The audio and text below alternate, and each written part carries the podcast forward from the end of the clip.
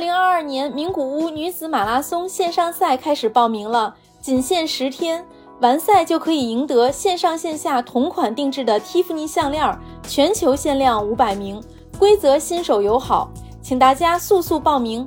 微信搜索“跑者日历 ”RUN 三六五公众号，“跑者日历 ”RUN 三六五公众号，回复“名古屋”即可获得说明和报名链接，期待你的加入。应大家的要求，我们终于有了自己的听众群，欢迎各位跑友进群交流。可以通过以下两种方式加入：第一种是添加客服的微信号 “RUN 三六五 CS”。run 三六五 cs，呃，客服呢会拉你入群，或者你可以采取第二种方式，就是搜索微信公众号“跑者日历 run 三六五”，跑者日历 run 三六五，发送听众群即可获得入群方法，期待你的加入，一起听，一起跑。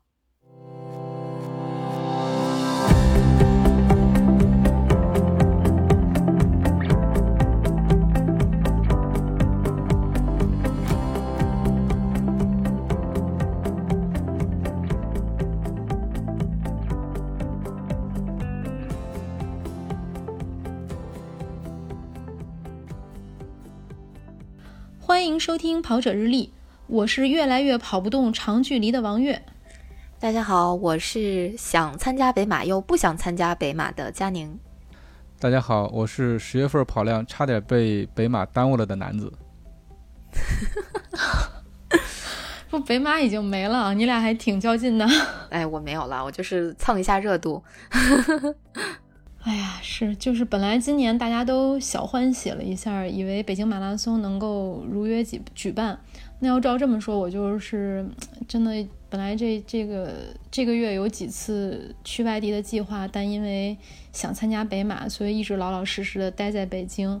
但是随着多场马拉松比赛的取消，被称为国马的北马也在其中。所以呢，就这一场比赛，反正每个人都为他付出了一些，嗯，很遗憾没有能够按时举办。所以今天我们就来聊一聊，今天是一期科幻节目。最近沙丘比较火嘛，我们就借题发挥一下。虽然我都不知道沙丘讲的是什么，我也没有看。所以这一期我们就来聊一聊。如果有北马，这对大家来说将会是一个怎样的周末？嗯，就本来之前我们其实一直想在比赛之前跟大家聊怎么备战北马，包括北马穿什么装备。那时候佳宁一直搂着我不让我说，结果后来 到现在没说对了，说哈，没有，嗯。就如果这一天有比赛，那咱们现在就假设有啊，就因为后面肯定还会有比赛的，不会永远没有比赛，不要悲观。如果有比赛的话，周六应该怎么安排？周六，呃，这个周六如果说呃北马如期举行的话，那么北马的那个周六，我应该是一大早起来带着多多去参加他之前的一个亲子跑。哦，哎，我对每马每年北马之前都会有一个组织一个就是家庭欢乐跑吧，就是亲子类型的。啊，所以你报名了，你还中签了是吗？而且还中签了。那不用中签，那交钱就行。好像要抽签，要抽签的，要抽签的，也要抽签啊，要的要的。哦，他那个出签而且特别晚，应该在开赛前几天，前前呃一个多星期应该是才出。对对对。因为我之前也不知道他是抽签的，是呃偶尔有一天关注了一下北北马的这个推送，发现哎这个比赛竟然还要抽签呢！哇塞，现在让小孩子小小年纪就知道这马拉松比赛抢手啊，抽签，然后小小年纪还经历了比赛取消 啊，真是。对，那佳宁呢？佳宁没孩子怎么办？早上啊，正常情况情况下，其实我没有正常的参加过北马。为什么这么说呢？就是。我我应该是一共跑过两回北马，这两回北马，我记得马博会好像都因为原来公司有展位还是怎么着，反正就是都安排赛前天天泡的马博会，所以就是如如果正常的话，呃，如果 正常，我其实没想过早上会怎么安排，可能就是自己是有多不正常。对，就是早上可能会起来去吃个饭吧，然后吃个早餐，就像。很多平常的周末一样，因为像我这种人嘛，我肯定会第一天就去把装备领掉，不会在周六安排去马博会这样，所以可能就是一个悠闲的早上这样子。呃，也如果说哈，就照着南哥那个路子来说，他去参加那个比赛了，说不定我考虑考虑，带着我们家老纪去这个家庭跑的赛道给给他们加油去。那咱们系统说一下，比如赛前一天饮食应该如何安排？赛前一天，理论上来讲，还需要再充一把碳，就是多吃点碳水。但是我也没有特意的去吃，会在那一天去多吃，或者说提前充碳水。我觉得我平时吃的碳水也挺多的，所以没有特别的，呃，特殊的安排，就是平时该吃什么还是吃什么，就是。别尝试那种以前没吃过的东西，万一闹坏肚子了就不好了。也不要吃太油腻的或者太辣的，那样很容易伤肠胃，或者说是让你 跑起来的时候这个不舒服。大家可以参考我那年，我去年经验丰富，宿迁是吗？对，吃了个木耳炒鸡蛋，早上直接跑崩。这个菜现在可能挺有名的，大家都避雷，以后再也不吃这么奇怪的菜了。确实也没听过什么木耳炒鸡蛋这种菜。嗯嗯嗯，对，因为一般周六都是比赛的前一天嘛，所以说你整个比赛周期来说，它相当于是最后的一天了，所以大家还是要谨慎，不要尝试去做平时不做的事儿，就比如说。呃，到哪去乱逛街呀，或者说是乱吃东西啊，这种，但是也挺难避免的。你比如说，我们一般会去外地比赛的话，还都喜欢去逛一逛，对吧？到一个不同到一个城市去了，那你不逛一逛，可能感觉还是有点遗憾的。但是自己就把握这个量吧，不要逛的太累了，也不要吃的太猛了。其实，如果说让我正常的去安排北马的这个周六的话，我大概率还是会在我们家附近去溜达溜达，喝个什么咖啡呀，去个什么网红店打个卡呀，或者去那儿悠闲的坐一上午一下午，然后去看看书啊，或者是窝在家里看看剧呀，看看电影什么的。呃，再或者可能去电影院看个电影，就是我可能就是安排像一个一般的周末一样。嗯，去休闲娱乐一下，好像我觉得就以我的性格，不太会因为第二天是北马，这个周六这一天就呃怎么说呢，把这个事儿呃安排的就天天在家躺尸，就就 类似这样，应该是北马，对对对，应该是不会，因为像南哥刚才也提到了一些，大家平时去参加其他比赛的时候，如果是外地，就周六就或者说是比赛前一天会怎么安排嘛？呃，我其实特极端，我一般像去外地参加比赛。或者去国外参加比赛的话，我在比赛的前一天，我那个步数基本上就没有两万以内过，就是都是疯狂的 逛，就很少很少说会老老实实的待在酒店。就是我这个人就是有一什么毛病呢？就反正跟我出去旅过游的人都知道，就是我会把每一分钟都利用起来，就是我还活泛的每一分钟，我就希望能把这个时间填满，然后不是在某个地方定格。是，就我是这么一特点，所以马拉松比赛前一天，我大部分时候不会把它当成真正的前一天，我就会正常的去呃玩乐。但是因为北马嘛，就因为第二天可能有北马或者有马拉松比赛，我可能不会再去跑步了，就最多是早上撑死早上一大早去跑个三五公里，但是应该不会安排其他大强度的运动，嗯，就基本会这么过，嗯。但其实你这个量也挺大的，你去每一分钟都填满，然后你要是再安排一个跑步还得了啊？你这个量比第二天跑步还大。但是就是在我的这个概念里，可能呃走路不能被称之为运动，或者说逛街、逛公园，然后吃喝玩乐不能被称之为一项运动，所以我就安慰自 己，对，啊，我我就安慰自己，对我安慰自己就是说这个事儿我就是。平常心对待。其实我之前看过那个 ins 上有一个，我不知道大家有没有关注过，反正是一个人在美国的，呃，一个破三的小哥哥，他最好成绩应该是二三八还是二三几，我忘记了。然后呢，他就是赛前会给自己安排，比如说周日比赛，周六呢，他就让自己走路不要超过八千步，基本上就是安排在酒店躺着。或者是酒店周边简单的逛一下，一般情况下下午就回酒店躺着了，就休息了，就不会再安排其他的活动了。然后吃饭可能也就在酒店解决啊，或者是酒店周边解决了，就是让自己这一天不要走路超过八千步。我觉得这是一个挺严肃的安排的，就大家可以参考一下。对对对。呃，一般一般我是严肃不起来。我要是去外地的话，要么要是自己逛自己吃，要么就是跟同学就是。每次去上海跑那个上海马拉松的时候，之前一天晚上肯定是跟这波同学或者另外一波同学吃饭，然后挺晚才坐地铁回到酒店 休息，把自己搞得还挺累的。这可能，那如果要是这样的话，晚上比晚上肯定不会睡不着了，因为有很多严肃跑者，他们把这个比赛看得特别重的，很多人会在赛前一晚失眠。嗯，呃，当然佳宁也会失眠了。哎，对，其实但肯定不是因为要比赛而紧张激动的睡不着。对，说实话啊，真的周呃，这就是上周五的呃，不对，应该是上周日的晚上，就是刚刚过去那周的周末的周日的晚上。其实我还在想一件事儿，我就在想，哦，这个最近这几年，呃，大概是这个时间段我都在干嘛？我就从大概一八年开始捋，我就想，哦，一八年的时候万圣节我在我在波士顿。然后 再再看各种就是万圣节大家怎么玩儿。然后一九年我在纽约，就是还参加了人家纽约的万圣节大游行，就特别有意思，特别有趣。然后二零年的时候我在哪儿呢？我跟月姐在这个无锡的酒店里边等着付双十一的尾款，第二天是无锡马拉松。然后今年对对对，然后他在十二点上了一个闹钟，对 对。然后今年又是这样的一个情况，虽然没有跟月姐同床共枕吧，但是就是在家也是这么一个安排，就是想着也不是北马完成的那个周日，而是 这个等着双十一付尾款的一个周日，就有一种还历史还是惊人的相似的感觉。对，如果要是跑北马的话，可能晚上也是在先把双十一的这个尾款付了，是吧？还真啊不知道为什么现在双十一都提前到十一月一号，呃，十一月一号，对，因为对，然后你就要提前付钱。对，我嗯觉得他可能还是要弄一个购物节的这么一个概念。这购物节你不能说就一天完事儿了，对不对？大家都没尽兴，所以他安排的周期长一点，让大家有时间再思考思考，有啥没买的赶紧再买一买，对吧？毕竟咱们嗯节目播出的时候，双十一还没有结束，那个还想买跑步装备的人可以赶紧下手了。嗯，是的。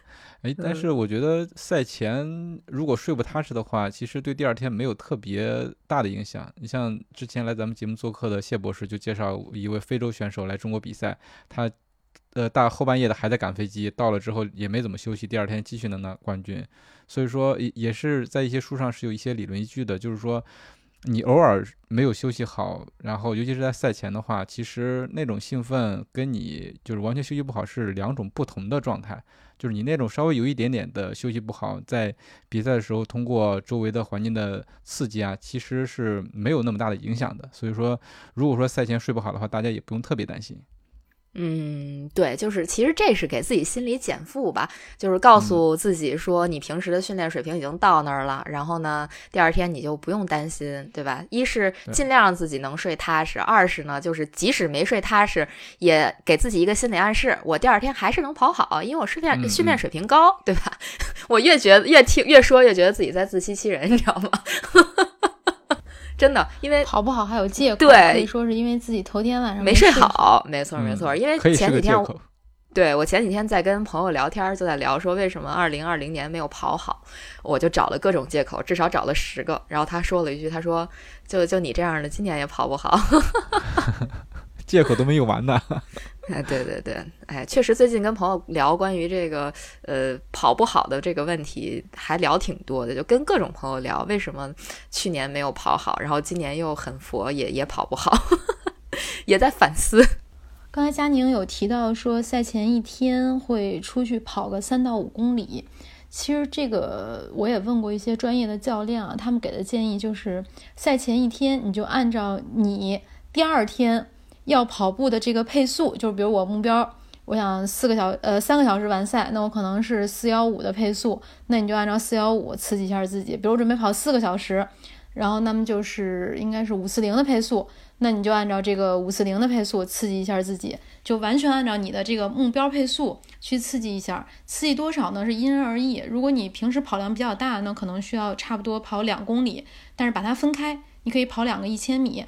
嗯，如果要是平时跑量比较小呢，你就可以把这个拆得更短，我就二百米、四百米，甚至可以一百米。嗯嗯哦，哎，这个我我是听过这种说法，但是我没有听说过，就是根据跑量去决定自己赛前有多大的这个赛前一天有多大的这个训训练量。呃，因为去年咱们不是一起参加过一场延庆的公园半马吗，你们还记得吧？然后我记得我记得那时候其实已经有点冷了，然后我在比赛头头天晚上就在延庆的公园里头跑了一个五公里还是六公里，心想着就是照着比赛配速跑吧。呃，反正比赛前一天我就把自己跑崩了，第二天又跑崩了，就连崩两天。但是站台了呀，是吧？那是因为没有高手，不是因为我水平高。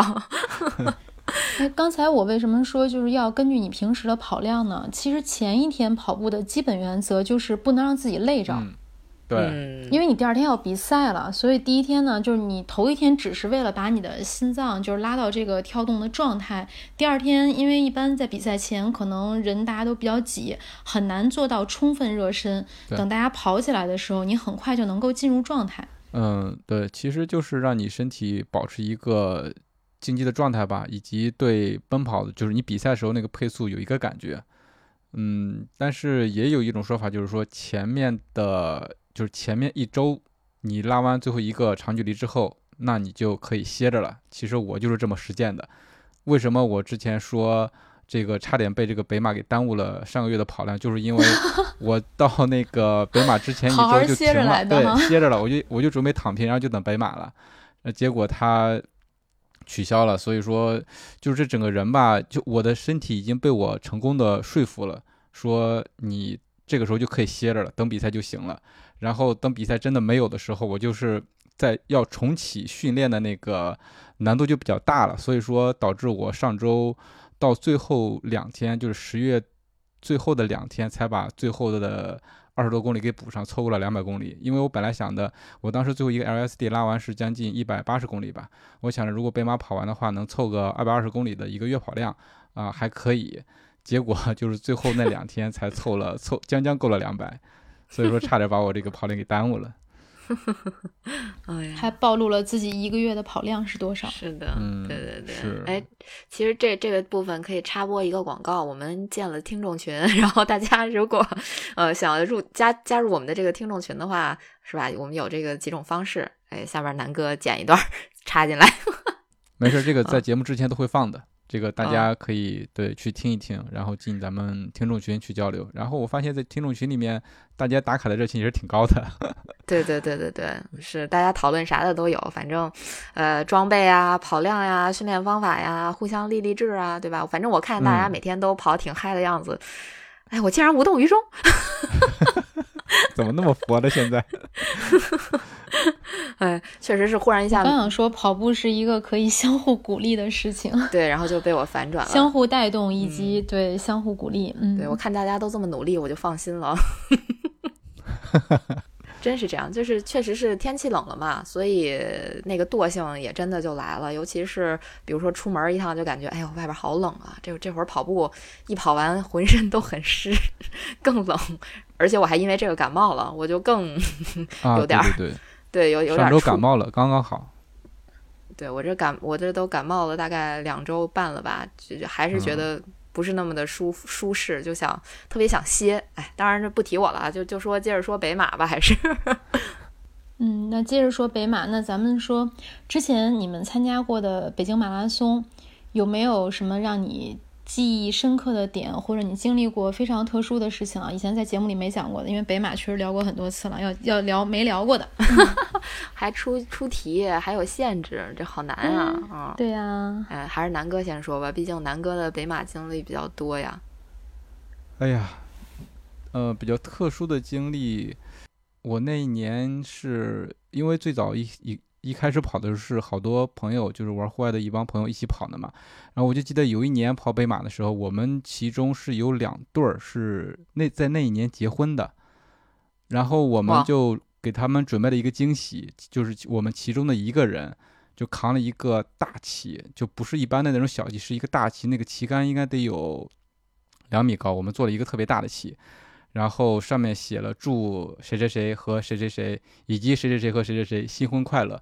然后我们那哥们儿特别实在，扛着那个旗跑了全程。哇，就是为了给这两对朋友送祝福，对对对是，那个旗杆儿就是实木的一个两米多高的一个旗杆，我天！然后后来你那哥们儿改练举重了吗？没有没有，那哥们儿现在现在跑的比较少了。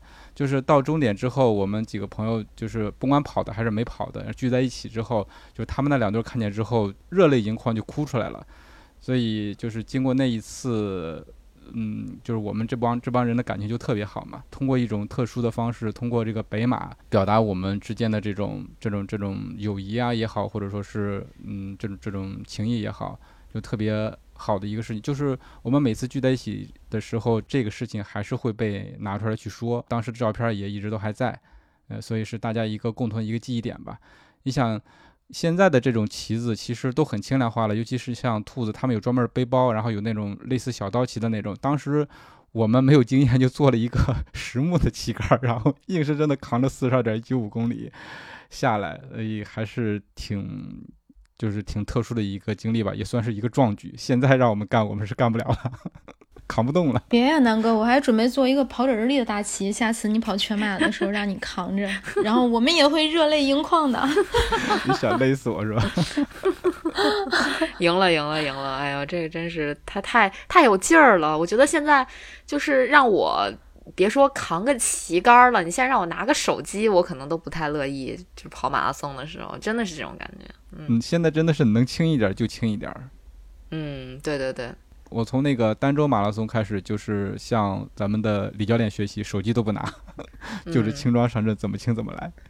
对我，我也是向李教练学习的，什么都不拿啊！我以前也是浑身上下滴里嘟噜拿一堆，就恨不得这个把能武装到身上的装备全都武装到身上。哎，李教练什么都不拿，就是我教的啊！原来源头在这儿啊！都是跟你学的是吧？六六六啊！我不是我，我是有人帮我拿手机，一般会有人陪我跑嘛，所以会有人帮我拿着手机。但是因为我看我爸什么都不拿，所以我就一直跟李教练说。手机别拿了，帽子能不能摘呀？不行，墨镜也别戴了，袜子穿个短的。嚯，极简，最近最近比较流行，对吧？极简的这个搭配风格。不过我觉得我现在基本就是极简了，什么能没有就都不要，反正怎么简单怎么来。而且也告别了之前跑马拉松的时候穿的花里胡哨的那种那种装扮吧。现在基本上就是要么一身黑，要么就是黑白，反正总之最多俩颜色。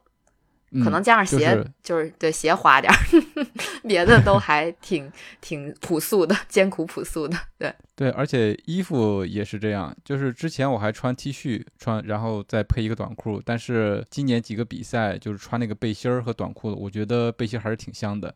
就是你确保如果背心不磨的话，还是背心儿穿上去更舒服一些。那么长的距离跑下来的话，就是面料越跑越少，对，越跑越少。跑掉了都，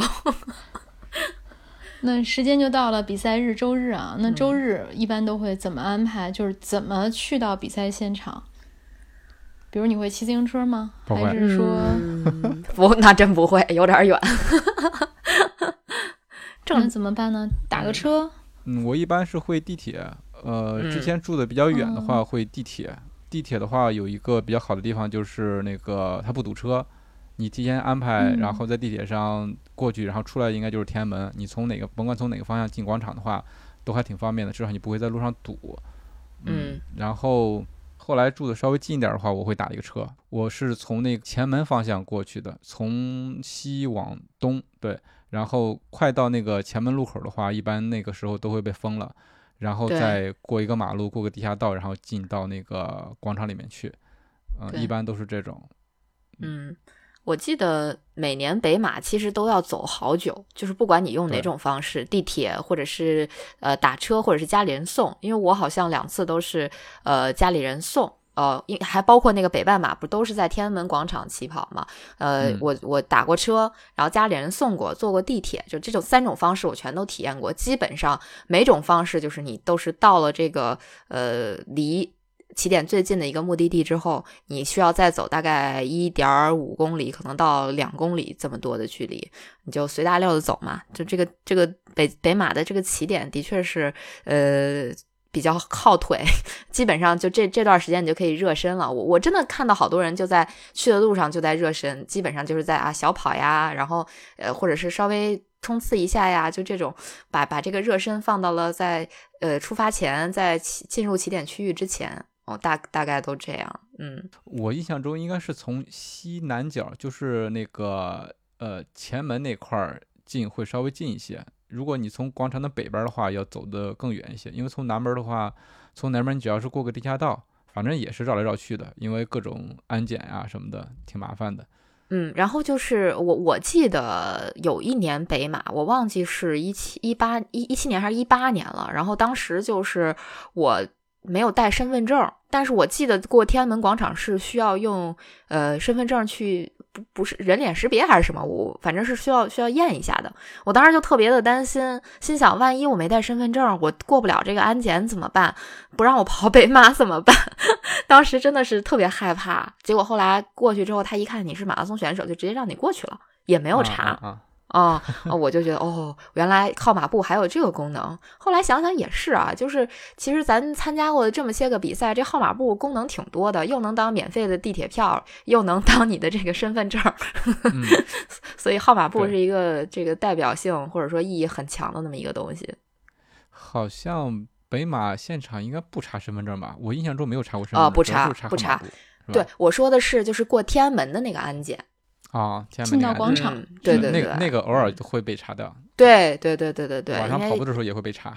是的，是的，就是这这个就有点，嗯，怎么说呢？就当时我其实确实有点怵，特别害怕，因为这个跑不成啊。那这个其实你也不用担心，我经常跑步的时候被查，然后没带身份证，直接报他号码就可以了。是因为你发型太诡异了吗？所以老拦你吗？我经常跑中南海。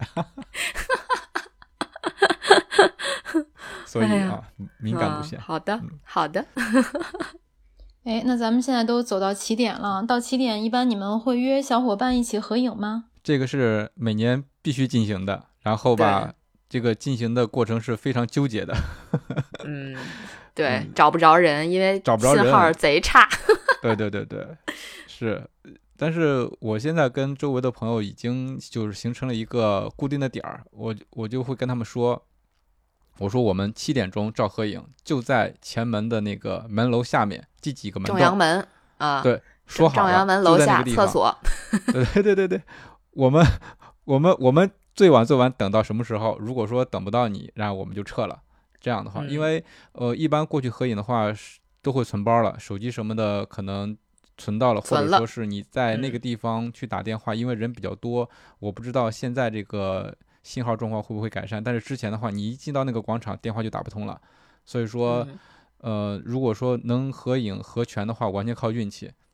对，呃，所以说就说好一个时间点，一个位置，那来的人就合影。如果碰不到，那就算了，还是跑步重要，赶紧去捡路。对，是的，就别别。耽误大家去起点，反正我我记得我跟南哥是合影过一回吧，对吧？因为我一共就跑过两回北马，嗯，合影过，所以应该是对，就就就是当时的计划就是在正阳门的这个城楼城门楼子底下，然后一堆公共厕所的地方，好多人，管他是谁的朋友，大家都以 对对，反正认识认识我们俩的，对背景在那儿合影。呃，对对对，以对以南哥为中心，然后向四四面散开，反正是是大家只要是都认识其中我们一个人，就一起合个影。是不是因为没带手机，为了蹭张照片呢？那倒不是，确实还是听你们俩说完之后，我老觉得我是不是没朋友，因为从来没有跟朋友约过在比赛之前合影。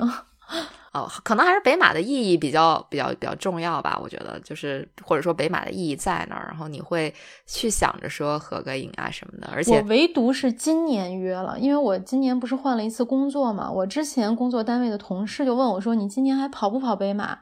我说：“跑呀。”然后他说：“那我们在起点，大家等一下照张相呗，就大家还都是爱跑团的人。”我说：“没问题啊。”结果比赛 没了。哎，是是是，这个就特别说出来特别心酸。其实对于咱们来说，因为咱们都常住在北京嘛，所以呃，其实认识的北京的这个小伙伴们还是很多的。合影就感觉是一个非常常规的操作，你不像是咱们一块儿结伴去外地参赛，那个合影就简单了，对吧？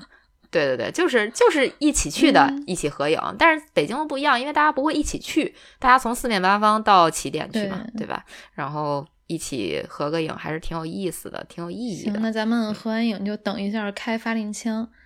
开发令枪时候可以想一想 都有什么样的比赛计划？你们俩预计完赛时间都是多少？嗯，路上准备怎么给补给？嗯，哎呀，我就简单说吧，我是没有任何比赛计划的。我当时就想说，呃，努努跟跟三四五的兔子，然后能跟上就跟，就跟不上就算，然后不要尽量不要跌出 四零零就好了。因为本来我以为我可能今年就是个四三零的水平，或者说四幺五左右的水平。后来因为赛前其实还是跑了两个相对长的距离，就什么呃这个二十六公二十五公里啊，是二十二十一公里啊，就还可以用就就相对比较快的配速完成，就觉得哦，那可能三四五也许还有戏，或者破四还有戏。呃，所以大概就是瞎跑的计划，然后路上补给没计划，我连能量胶都没买，所以 都没准备带能量胶，就准备蹭着官方的补给完赛就行了。啊，说完了。哎呀，我这个我这个北马是唯一一次有完赛时间预期的北马，我预期是想，嗯、想跑到三二零，对，呃，但是吧，之前虽然跑过那么多次，就完全没有比赛计划。我从零八年开始跑北马，然后每一次都是呃很随性，有时候跑崩了，有时候跑得比较快，所以我整个北马的完赛时间可以看到，第一年应该是差不多六个小时，因为当时的关门时间还是六小时嘛。然后最快的时候将近到四小时吧，就是我北马整个跑的成绩不是特别好。然后近两年感觉状态好一些，然后这个跑的也比较有规律，所以说对成绩有所期待。嗯、想想进三二零，但是结果没比赛了。本来准备 还在北马 来个小 PB，对啊，嗯其实你看全盘计划被打乱。嗯，是是，真的被打乱了。就是星期呃星期日在跑步的时候，其实那天就是本来北马的日子，我跑完之后就在想，哎呀，如果说今天北马如期的话，那会是多么完美的一天。对，因为北马那一天天对天气真的好，因为之前我们都担心北马冷，我甚至还计划了自己在起点要扔什么样的衣服，结果那天阳光明媚，然后完全可以穿短裤和背心儿跑。我之前还想，如果我不穿短裤和背心儿，会不会被你嗯们笑话？对，我觉得北马那天真的天气还是蛮嗯好的，因为我也出去就就各各地搂了一下儿，这个 待会儿说啊，反正对，然后就觉得哎呀，这个天气没有比赛，真的太太太太遗憾了，因为就是头一天嘛，周六那天其实天气不好，对吧？是有雾霾的，嗯有雾，至少有雾吧拍照不好看，对吧？至少是有雾的那种。对，然后结果没想到周日是个大晴天儿，哎，这天倍儿蓝，然后这个气温不能说刚刚好，可能还有点热，点热，但是确实对是对，确实没有那么冷，没有就当时就渲染的那个气氛那么冷。因为很多人说，哎呀，十月三十一号这个比赛很有可能就是要零下了呀，或者是这个五五六度上下那么冷，对吧？哎，非常好的一个一个比赛的天气，可能不一定非得真能 PB，但是绝对是很出片儿，对吧？现在用现在的这个网红的话说，就是很出片儿的一个天气。哎，结结结果最后就啊，可惜了。哎，说到补给，可以简单说一下，因为在北马之前，其实有不少人私信问问我这边说啊，我补给应该带几根能量胶？就我当时是想呢，肯定要先揣一根在赛前先吃上，因为我是属于那种高代谢人群，比较饿，而且其实给大家的建议也是在比赛之前先吃一根能量胶，然后后面通常的建议跑全马是十公里一补。就是这个是一个比较大众化的一个通常建议，因为之前也有听众朋友，包括也有朋友在问，所以在这儿就简单说一下。那咱们这个一路上补给也吃了，能量胶都吃完了，该冲线了。冲线的时候，你们有没有想好什么姿势冲线？因为在终点有照片哟。呃，又是一个对我来说特别尴尬的问题，就我从来都没有就是认真的冲线，然后好好照过相，从没有。就除了无锡看到了八千老师，呃，对他打了打招呼之外，我基本就没有在终点的好的照片。我基本就是过终点拿着包走了，要不就是被别人叫着说：“嘿嘿嘿，能帮忙拍个照拍个照片吗？”我说：“好的好的。”给人拍完我走了，就 给别人留下了美好的回忆，然后我什么都没有。南哥冲终点的时候会摆 pose 吗？不会，他我嗯我冲终点第一件事先把表给停了，哎，那大家差不多，所有的高手都是这样的。一般都是停表，嗯，没有特殊的庆祝。因为没带手机嘛，带手机就是关月跑圈儿或者关什么咕咚就就那种软件了。嗯，冲完线之后会看到有摄影师在，然后会就是如果说跑得特别兴奋的话，会就是高举双臂，然后想着摄影师能够帮忙抓一张。就是我在今年无锡跑完的时候，正好看见了八千嘛，所以当时嗯也是 PB 了，所以特别兴奋，然后他帮我抓了一张，啊、也是应该是最最好的一次冲线之后的照片吧。对，其他嗯的时间我看我都是要么目光呆滞，要么就是低头看表哇，我去年杭马有一张照片在去终点，当时也不知道为什么，就哎，可能在嗯赛场上确实容易跟人较劲。就有一个男的，我们俩就是一直前前后后的，然后终点的时候总是想自己能够快一点，比别人，就是我们俩都皱紧眉头冲向终点，对。然后那个照片的表情就 就很逗，然后当时其实我也就比那男的可能快半个身位吧，然后就能看出他那个表情。非常不爽。对，其实完全大家都是不认识的，然后差那一嗯名也在我们那个名次已经完全无所谓了，但是，哎，对，是。嗯、而且完全没有照顾到自己的冲线表情，还闷着头往前冲。在那一刹那把自己当成嗯职业的了。就是冲线的时候，大家非常容易较劲啊。我两个记忆嗯特别深的，一个是我们在那个舟山比赛的时候，我们在终点嗯等佳宁。佳宁是嗯五十公里快 要冲线的时候，旁边有个哥们儿跟佳宁较劲，然后我本来是架好相机准备拍佳宁的，结果那哥们儿特别抢戏，然后把佳宁也气得够呛，还记得吧？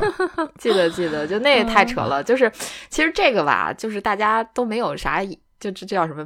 我我不能说人家没有眼力劲儿啊，但是确实当时的情况是我那是带着摄影团队去的。也没给我点面子，毕竟我还是个女的啊，开玩笑，开玩笑啊。对，其实其实就是玩儿嘛。这这个终点较劲好像是一个特别特别常见的事儿，就不管你跑得快还是慢，特别普遍的事儿，对我什么时候拿出那张照片，我都想，就是那个人，我其实你要没有那张照片，我已经完全记不住他什么样儿。然后每次看到那张照片，就觉得怎么这么逗啊，嗯，就觉得自己也挺逗的，在干什么？嗯，就是冲线那一刻吧，心里就想着我冠军我冲不过，这旁边人我试一下子吧，所以就。好，这个心态解释完美。南哥还有一次记忆深刻的冲线故事是吧？呃，对，是那个我们去厦门的时候拍那个红月冲线的，旁边有一位应该还是残疾人选手吧，就是他们俩那个，嗯，也挺、呃也挺较劲啊哦，我我也记得这个这个瞬嗯间啊，还也也在较劲。对对，嗯那个瞬间其实是我在那个厦门马拉松拍的我自己最喜欢的一张照片儿。其实红月的实力应该在他之上的，但是那个那位残疾人选手也是一直在拼命的去追嘛。红月看见他追，然后也也不由自主的加快了加。速，嗯，对对对，嗯后来我就跟红月还简单交流了一下，红月说：“哦，我本来不想那个的，他非要追上来，那我就稍微加个速吧。使我的比赛成绩快了三秒。”对，是的，是的，嗯，对对对。我觉得就是这个冲线的这个瞬间是最体现这个运动的这叫什么竞技之美的那么一个时刻，是吧？对，哎，就就你能嗯看见人生百态。包括自己不同时间的时候，可能都会有不一样的心态。确实是啊，咱们现在都跑过了终点线，那比赛完了，一般都会去哪儿 happy，嗯，是，或者都会干什么？么？就比赛完了，你们都会干嘛？嗯，我一般就拿好东西，然后可能等等朋友照照照片儿，就呃回家了。回家之后可能睡一觉休息休息，再考虑安排个什么晚餐啊之类的。对，一般就是很简单的这种。反正我两次北马都是这样，跑完了就回家睡觉，啊、睡睡醒了，然后想想，嗯，要不要再出去溜达溜达，再逛一逛？南哥呢？嗯，也是分不同的时期吧。像最早就比如跑完北马，你一般都干嘛？嗯对，就是说跑完北马嘛，跑完北马，因为以前跑的时候就是那帮朋友大家都还跑，所以说甭管谁先跑完，都等到后面的人，然后大家一起去吃饭，就相当于一个大家的一个聚会吧，就会找一个地方去，然后十几个人在那吃饭，然后说，呃，也也可能是好久不见了，然后先聊一聊比赛跑得怎么样啊，然后再沟通沟通现状啊，交流交流，这样就相当于是一个大的 party 聚会。对，然后有几次的话是跟其他的外地来的朋友，然后约好了去吃饭，就是在那个北京马拉松终点附近，然后那个应该是新奥购物中心吧，那个那那个地方，嗯，在那边去吃。然后那个地方其实，在赛后是一个特别拥挤和特别热闹的一个地方，就是大家你们都不洗澡的，就臭臭着去吃啊？对啊、还洗澡哦先吃东西再说。对，然后还有几次，其实我跑完之后就想早点回家，然后去吃。每年应该那那两年都是，就是会去吃那个卤煮。这个如果是从外地到北京来跑的话，也可以可以给大家推荐一下这个卤煮。那两年我不知道为什么，就是跑完步之后就特别想吃卤煮。这个东西吧，就特别的腻，但是我不知道为什么，就是那两年跑完步之后特别的想吃，也有可能是因为这个赛前，就是你如果赛前吃的话，会影响你跑步的状态，所以说会选择那个赛后去吃。对，吃什么好的我真没想过。不过如果是从外地到北京来跑马拉松的话，那真的就可能体验一下北京小吃，赛后也还是挺不错的。嗯，对，我是这两年跑完北马，包括今年啊，今年虽然没跑，但是我提前一个礼拜都给自己约了个按摩，差不多就 是还啊算了一下对按摩自己是要有的比赛时间，就什么时候能回来，然后过来洗个澡，然后直接做个按摩。嗯，还是蛮好的，挺舒服的，挺会享受的。就是可能不想让自己第二天那么惨。嗯，也但是。今年其实我干过。嗯，嗯，今年我其实一直在嚷，我说今年北马之后我们要不要做一个 after party？然后我甚至还还跟沙宇超有商量，我说你觉得咱们什么时候好？他说那不得都得先回去洗澡，然后梳洗打扮一番，晚上再出来一起吃个晚饭。结果嗯北马没有对对对了，对 after party 也没有了。嗯是的，什么 party 也没有了，大家老老实实在家嗯待着防疫吧。哎，所以这个上一个周末，这个虽然没有北马，我们也不是按照我们刚才说的那么过的。那周末大家都是怎么过的呢？我可能比较丰富，所以那，咱们就就可以主要说跟这个体育相关的啊，嗯，或者你觉得特别有意思的，我想跟听众朋友分享的。嗯，其实没啥特别有意思的。我周六的时候，因为想着周日没有马拉松了嘛，所以就安排了一趟今年可能第二次还是第三次的一次上山，呃，就是去三峰，去大觉寺。嗯、最后当然了也没有走三峰，就是为了去看一看，呃，怎么说秋天的这个大觉寺吧。嗯，简单的走了一个二十公里，一千多点的爬升，嗯、累了个半死。确实是真真的累了半死，这是这是一个周六的这么一个小活动吧。确实也看到了什么红叶呀什么的，呃，也发现自己的这个上山能力急急急速退步，下山都下不去了。呃，就是可能差不多下山的水平接近月姐之前下山的水平，哇，那你退步的的相当厉害。这相当的。我之前简直简直就是寸步难行。对对对，真的就是就是这种感觉，因为叶子落了嘛，所以地面有嗯这个石头跟叶子嗯弄在一起会比较滑。对，这是我比较害怕的这种，也特别怕摔嘛，所以就还也也比较狼狈，就嗯随随便便的走了那么那么一段路吧。但是其实推荐大家，如果说秋天的话，也可以去这个金山寺看一看，就离大觉寺不远的一个地方。金山寺，啊它那边儿对也挺漂亮的，它有那个银杏啊什么的，有一大银杏片区域，对，然后还有嗯泉水，就嗯，如果没去过的可以去体验一下。就周六就嗯大概干了这个吧，然后周日就嗯想了想，秋天了嘛，那没啥别的事儿干，就是看看赏一下秋，所以就走路去地坛，然后看了看地坛的这个。银杏大道啊，然后又去了五道营胡同，喝了个咖啡，呃，也没有运动。晚上下午又去看了零零七，然后这一整个周末就这么浑浑噩噩的过来了，就运动了一下下吧，就去了一个山上，什么也没干。嗯，就觉得没有北马，反正就躺平了。如果照以前的话，可能嗯有，嗯就不管有没有北马，也许周六上个山，周日可能还会再跑个步。但是今反正这周就没有这么没有这么干，就是周日就完全休闲。就运动最多的可能是骑共享单车吧，骑了有十几公里，就是一个平常的周末。南哥周末怎么过的呢？歇了那么长时间，没给自己补一个北马吗？嗯，没补那么长。呃，先说周六吧。周六其实按照原计划应该是这个北马之前的那个亲子跑的时间。我们比赛没有了，我们跑不了了，但是我们也没闲着，呃，我们就那个扛着自行车去了朝阳公园。为什么去朝阳公园呢？就是因为朝阳公园里面可以让小孩骑自行车。啊，之前我还在群里问了，因为我印象中很多的北京的公园是不让自行车进的。啊，但是咨询了一圈之后，发现朝阳公园是可以的。然后吧，我们家就是刚刚给多多更新了一辆自行车，它特别好骑。然后他突然就学会了。你知道，刚刚学会的时候是特别上瘾的。所以我们在这周之前的话，每天晚上都会下楼去骑一圈。然后，嗯，想着周末了，那我们就骑个稍微长一点的距离吧。所以就拉着他，然后和自行车一起去了朝阳公园。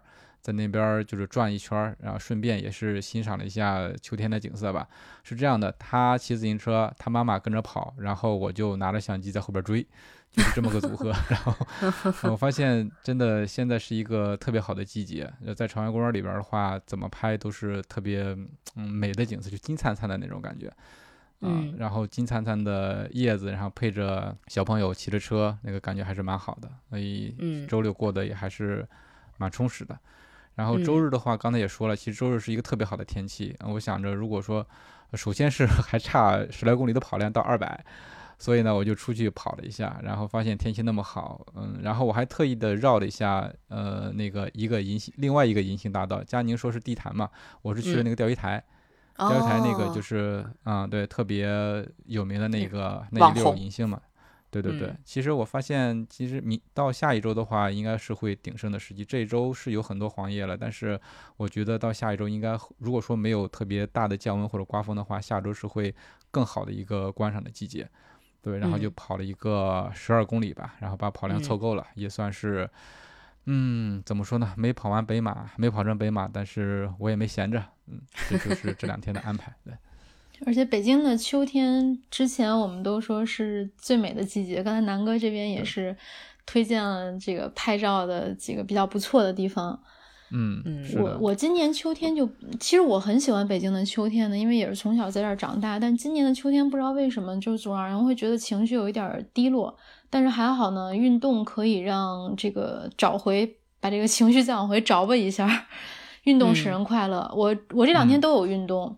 我周六上了一节瑜伽的私教课，就是会发现自己的是，因为就是因为瑜伽是相对于我来讲，我自己非常弱的一个环节，就是那些会静止的运动我都做的不是很好。然后我就想，那我可能不太适合上小班课。我就请了老师单独的去教我，在上瑜伽这种私教课的时候，就会发现自己身体会有很多问题，比如说髋关节不够灵活啊，然后有一些动作做不到了，或者你双腿的稳定性呃很累的，就包括还有这种躺在地面上，然后双腿举砖的动作，那练完之后第二天大腿都是很痛的。对对对对，我知道。就要我去练的话，那我浑身全是毛病。你说，对，包括那个老师后来拿了一把椅子，他就让我用一个相对来讲难度比较大的一个姿势躺在椅子上。后来我看那个老师的微信，就是他是躺在一个户外的一个栏杆上的，就是那种公园临水的那种栏杆。我就想，这个身体可能各方面需要非常平衡，才能够做到这个姿势。但这种可能一对一的私教课确实会针对你的身体发现很多的问题，这个就是我周六做的运动。然后周日呢，周日中午，周日中午，呃，有打了两个小时的球，打完球之后呢，就去跑了一个。这对于我来讲是别人的能力跑，但对于我来讲就相当于是我的强度跑了。高速跑了一个七公里多一点吧，后来实在再也跑不动了。其实应该是跑到八公里的，但是最后没有坚持到。就所以我说，我现在可能长距离越来越跑不动了，就一直是跑到七八公里就不太行了。啊，但是你练的够狠的呀！对，月姐那个那个速度老快了。对，都上强度了。那个其实是别人的能，因为当时我是跟几个就是跑得很快的人在跑嘛，就是他们对于他们来讲，其实他们是在拉长距离了，人家跑了十六公里，然后我这个连七公呃连八公里都没有跟下来，就是连一半都没有跟下来。对于我来讲是一场是一堂强度课，嗯，就这个我也跟教练有交流，教练跟我说，如果你没有跑量的话，这些都是白瞎，就是你要先堆跑量，先把有氧堆够，你再去练强度。对，是的，有道理。嗯，哎呀，也是给大家但是你练的也挺多的，也挺狠的。强度练得很。南哥这这个这个意难平啊，还是等着感觉北马呢。出来是有一点儿哈。南哥，你怕了？吗？我我我我怕了怕了，怕了怕了。哎呀，不会的，我从来没有定过三二零的目标，从来没有定过全马三二零的目标。哎，男女有别，男女有别。男女有别，对对对，咱们我定的目标是三幺五。五。呵，对对对，这我证明送我的那瓶香水嘛，上面就是写的 sub 三幺五。嗯，大家一起见证一下啊，啊，见证奇迹的时刻。节目可就播了啊，三幺啊五。如对，如果要是达不到这个目标，希望我们这个节目就可以一直更新下去。如果要是有一天达到了这个目标，是不是我就可以偷偷懒儿？那可以哎呦 sub 嚯三啊，哇塞，那我就嗯想想怎么阻止你完成这个计划。拉着我偷懒儿是吧？不带我上山。对对对对对，嗯哎，接下来我们进入到一个推荐环节。这次我们要推荐我们自己的另一档音频节目，叫《跑圈速递》。因因为有的时候总是会有一些猝不及防的突发事件，这么说好像基本上都是不太好的事儿。其实有的时候也有很多好的消息，也希望能有更多好的消息能够跟大家分享。所以呢，跑者日历又开了一个新的播客。那这一档节目《跑圈速递》呢，它是不定期更新的。就是有了资讯，我们就会更新。它所有的播放平台呢，都是跟跑者日历是一样的。大家可以在你在哪儿听的现在这档节目，你同时就可以搜索一下 “跑圈速递”，然后点关注，给我们留言。谢谢大家。谢谢大家，欢迎大家关注。这个节目偏时效性一些嘛，像跑者日历的话，我们会就一些话题去说去聊，然后会比较深入，但是可能会失失失掉一些时效性。那我们想做这，呃，跑圈速递的话，从名字就能看出来，会针对呃当前发生的一些热点的东西，然后我们给大家分享一下，带上我们自己的一些解读也好，或者说是想法也好。对，能够给大家一些及时性的消息在这里头，所以我觉得是两种互补吧。那大家如果想听什么内容的话，也可以给我们留言，也可以在我们的听众群，在群里面告诉我们你想呃关心哪些事情，我们也可以呃替你关注一下，然后分享出来。对，嗯是的，嗯，嗯，是这样的，因为还有听众朋友留言问我们说，那你们跑者日历是不是定期更新？虽然你现在在听这档节目，但是可能有很多人没有发现，我们是的，我们是每周四定期更新。对，是的，呃，嗯具体的时间是每周四的早上九点，因为我们都会提前剪辑好，然后把这个定时的发布给设置好，所以呃，喜马拉雅平台是最准时的，然后其嗯他的平台会跟跟进，然后会稍微有一点点时差，但是不会太久。嗯，所以嗯固定时间就是每周四的早上九点。如果说没嗯更新，那应该就是我没剪好。也 有可能是平台审核的问题，但是我们会尽量在周四跟大家准时见面。那今天的节目就到这里了。如果你觉得有料有趣，请一定为我们点赞、转发和留言，这对我们很重要。我们也会不定期的选取大家的留言，在节目里阅读，让更多的人听到你的意见。另外，也可以全网搜索“跑者日历”，发现更多精彩和惊喜。